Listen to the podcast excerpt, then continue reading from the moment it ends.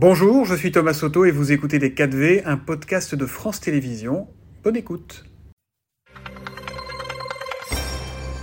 Bonjour à tous, bonjour François-Xavier Bellamy, bienvenue dans les 4V. Euh, le député RN Grégoire de Fournas a donc été exclu pour 15 jours de l'Assemblée nationale après ses propos dans l'hémicycle. Il se verra privé aussi de la moitié de son indemnité pour les deux prochains mois.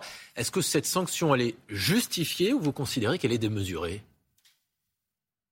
Moi, je suis effaré par le fait que depuis deux jours, la totalité de notre débat public se concentre sur euh, ce qui, euh, manifestement, apparaît comme euh, une accusation infondée. Parce que M. de Fournas n'est pas de mon parti politique. je n'aurais pas employé l'expression qu'il a utilisée lorsqu'il a dit qu'il retourne en Afrique. Je ne m'exprimerai pas comme ça sur un sujet aussi délicat que les questions migratoires. Il faut, je crois, accompagner son propos d'un raisonnement étayé.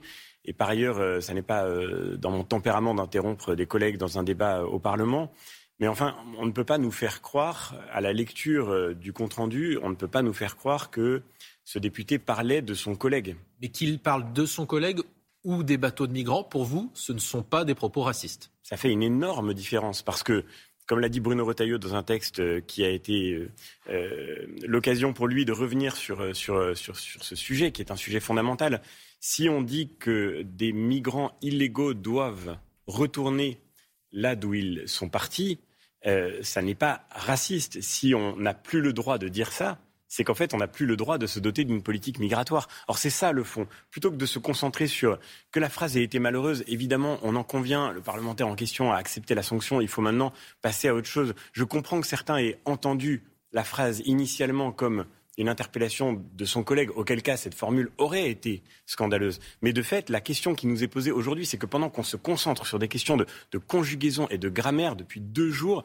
en réalité, le vrai sujet, c'est comment est-ce qu'on fait pour lutter contre l'immigration illégale? Comment est-ce qu'on fait pour lutter contre les passeurs qui instrumentalisent la misère? Et, on voit aujourd'hui, parce que pendant qu'on parle, l'Ocean Viking, ce bateau de SOS Méditerranée, est toujours en mer avec 284 personnes à son bord. Ces migrants qui ont été récupérés dans les eaux, euh, euh, dans les eaux de la Méditerranée, ils sont aujourd'hui les victimes de l'irresponsabilité des pays européens qui incitent littéralement les gens à partir depuis le continent africain vers l'Europe parce qu'il est parfaitement clair pour tout le monde que si vous arrivez à mettre le pied illégalement sur le continent européen, vous pourrez vous y établir durablement. Et c'est ça qui crée les situations terribles que l'on vit en Méditerranée. C'est ça aussi qui déstabilise les sociétés de nos pays. Et c'est de ça qu'il faudrait s'occuper plutôt que de parler indéfiniment du spectacle de, la, de, ce, de ce monde politique qui se regarde lui-même. Donc pas de démission du député comme réclame par exemple Gérald Darmanin. Encore une fois, parlons du fond. Gérald Darmanin, mais pardon, il est ministre de l'Intérieur. On attend qu'il nous explique comment concrètement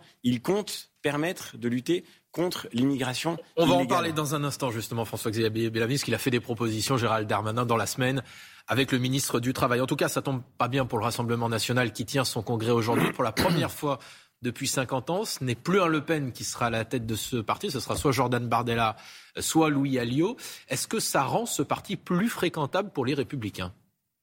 La, question n'est pas les noms, euh, les, individus, les personnes. La question, c'est celle des propositions politiques.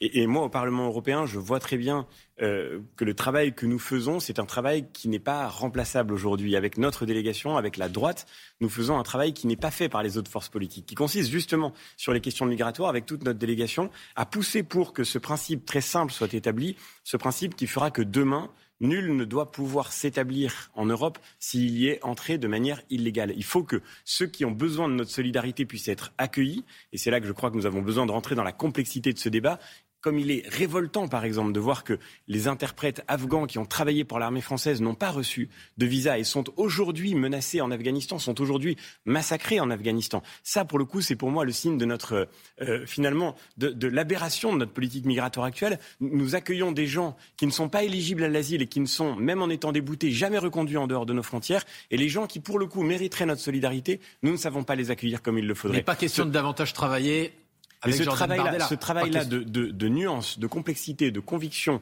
de travail de fond, ce travail-là, personne ne le fait euh, au fond. Et je crois c'est pour cette raison que je crois, et c'est pour moi le plus important, c'est pas de critiquer les autres, c'est de commencer par reconstruire notre propre famille politique. Ce que nous faisons avec Bruno Retailleau dans cette campagne interne, c'est de faire en sorte que notre famille politique relève la tête et qu'elle redevienne le lieu où se reconnaîtront demain tous les électeurs de droite qui attendent, j'en suis convaincu, non seulement ce travail politique de fond efficace et sérieux, mais aussi cette forme politique qu'on a besoin de restaurer pour reconstruire notre débat public aujourd'hui. Avec Bruno Retailleau, vous refusez de faire alliance avec Emmanuel Macron. Pourtant, il y a un sondage qui est paru hier, sondage Odoxa pour le Figaro, qui dit que 58% des sympathisants LR seraient d'accord pour euh, travailler avec la majorité.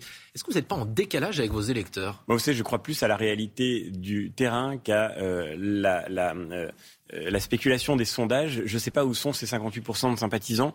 Moi, tous les électeurs de droite que je rencontre me disent vous devez absolument retrouver une ligne claire. Et c'est cette ligne claire qui nous a fait défaut. Et nous, ceux à qui nous voulons parler, c'est à tous les électeurs de droite qui peut-être aujourd'hui ne sont plus sympathisants de LR, parce qu'ils ont le sentiment que ce parti les a déçus, parce qu'ils ont le sentiment que ce parti n'a pas une ligne assez constante, cohérente, fidèle à leurs convictions, fidèle à leurs aspirations. Et je crois que le rôle de ce parti, c'est de reconquérir tous les électeurs de droite. Certains euh, ont choisi de voter pour Emmanuel Macron, d'autres ont choisi de voter pour d'autres candidats. Il faut que demain, ils puissent se retrouver tous dans cette famille politique qui a pour rôle de sortir notre pays de la crise démocratique que nous traversons aujourd'hui. Parce que cette crise démocratique, elle vient d'une équation très simple. Vous avez une, une, autre enquête l'a montré il y a quelques semaines de cela euh, une, une, majorité de Français aujourd'hui qui se reconnaissent dans les préoccupations traditionnelles de la droite, et vous avez pourtant un parti de droite qui est aujourd'hui en très grande difficulté. Sur le fond, justement, on le disait Gérald Darmanin, Olivier Dussopt ont fait des propositions en matière d'immigration. La mise en place, par exemple, d'un titre de séjour pour euh, les professions, les métiers qui sont en tension, et en même temps décider et volonté de durcir les fameuses euh, obligations de quitter le territoire. Ça, par exemple, vous dites, c'est bien, on pourrait être d'accord avec ça? En vérité, derrière ce projet de loi, il y a une manière de tenter de façon incroyablement paresseuse de résoudre le grand problème de la France aujourd'hui, qui est que nous n'arrivons plus à travailler assez pour produire ce dont nous avons besoin, tout en créant une nouvelle filière d'immigration illégale. En fait, c'est ce que, ce proposent Gérald Darmanin et Olivier Dussopt, c'est de permettre d'augmenter les flux de migrants illégaux en France pour pouvoir faire en sorte que les entreprises qui aujourd'hui n'arrivent plus à recruter puissent compter sur euh, cette main-d'œuvre bon marché qu'on importera d'ailleurs. Cette situation, ce projet, cette stratégie me paraissent absolument irresponsables à tout point de vue. D'abord parce qu'en France, il y a aujourd'hui 5 millions de chômeurs, Guillaume Darès, 5 millions au sens de Pôle emploi. Il y a 2 millions, près de 2 millions de bénéficiaires du RSA. Et on voudrait nous faire croire que pour pouvoir faire en sorte que les entreprises françaises trouvent des talents sur lesquels s'appuyer, il faudrait qu'on aille les chercher ailleurs. Mais ça n'a aucun sens. Et la deuxième raison pour laquelle c'est irresponsable, c'est que les gens qu'on fait venir en France, ce ne sont pas seulement des travailleurs, ce sont des gens qui viennent évidemment, et on peut le comprendre, avec leur culture, avec leur mode de vie, avec leur vision du monde. Et ceci constitue, nous le voyons très bien aujourd'hui, la, la, la, situation migratoire ingérable et non gérée depuis trop longtemps, à laquelle notre pays est confronté, crée toutes les tensions que la société traverse. Euh, c'est M. Delors qui le disait déjà, il y a maintenant une trentaine d'années, euh, qu'aujourd'hui, que euh, cette situation crée la rupture du pacte démocratique français. On ne peut pas continuer comme ça. La France, disait M. Delors, ne peut plus être une terre d'immigration. Eh bien, je crois que nous avons le devoir de, sortir de cette logique aberrante dans laquelle M. Darmanin et M. Dussopt voudraient nous entraîner. François-Xavier Bellamy, vous êtes député européen. L'Europe cherche à diversifier son approvisionnement en gaz notamment. Mais est-ce que ça vous choque pas que l'Europe eh bien, importe du gaz d'Azerbaïdjan, plus 30% en un an, d'après les chiffres qu'on obtient, alors que ce pays est en plein conflit avec l'Arménie Ça vous pose pas problème? Bien sûr, c'est révoltant. Je l'ai dit depuis des mois, nous avons publié une tribune avec des collègues de plusieurs bords politiques pour dénoncer cette situation.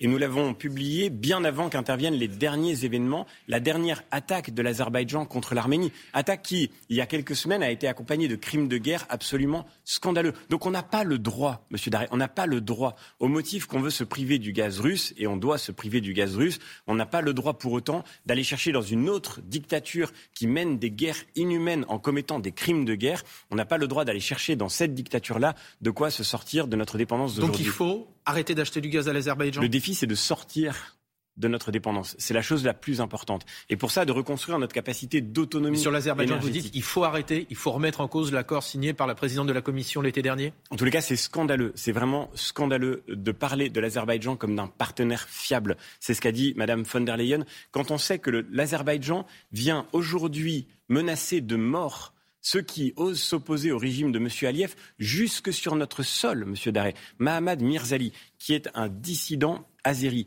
qui a le statut de réfugié politique en France, est menacé en France, a été attaqué en France par les euh, euh, milices de M. Aliyev. Eh bien, cet homme-là, son régime, nous n'avons pas le droit de les traiter comme des partenaires fiables. Et, je suis, c'est vrai, écœuré euh, avec tout le peuple arménien qui souffre aujourd'hui de l'insécurité profonde où il se trouve, de cette insécurité existentielle que fait peser sur lui la menace de l'Azerbaïdjan et de son allié la Turquie, je suis écœuré que la Commission européenne n'ait pas eu aujourd'hui le moindre mot pour dénoncer euh, ce qui s'est passé. La présidente de la Commission n'a toujours pas pris la parole euh, depuis euh, cette dernière agression de l'Azerbaïdjan contre l'Arménie. Merci beaucoup François-Xavier Bellamy. Merci à, vous. Damien et Estelle. Merci messieurs, merci à tous les deux. C'était Les 4V, un podcast de France Télévisions. S'il vous a plu, n'hésitez surtout pas à vous abonner. Vous pouvez également retrouver tous les replays en vidéo sur France.tv.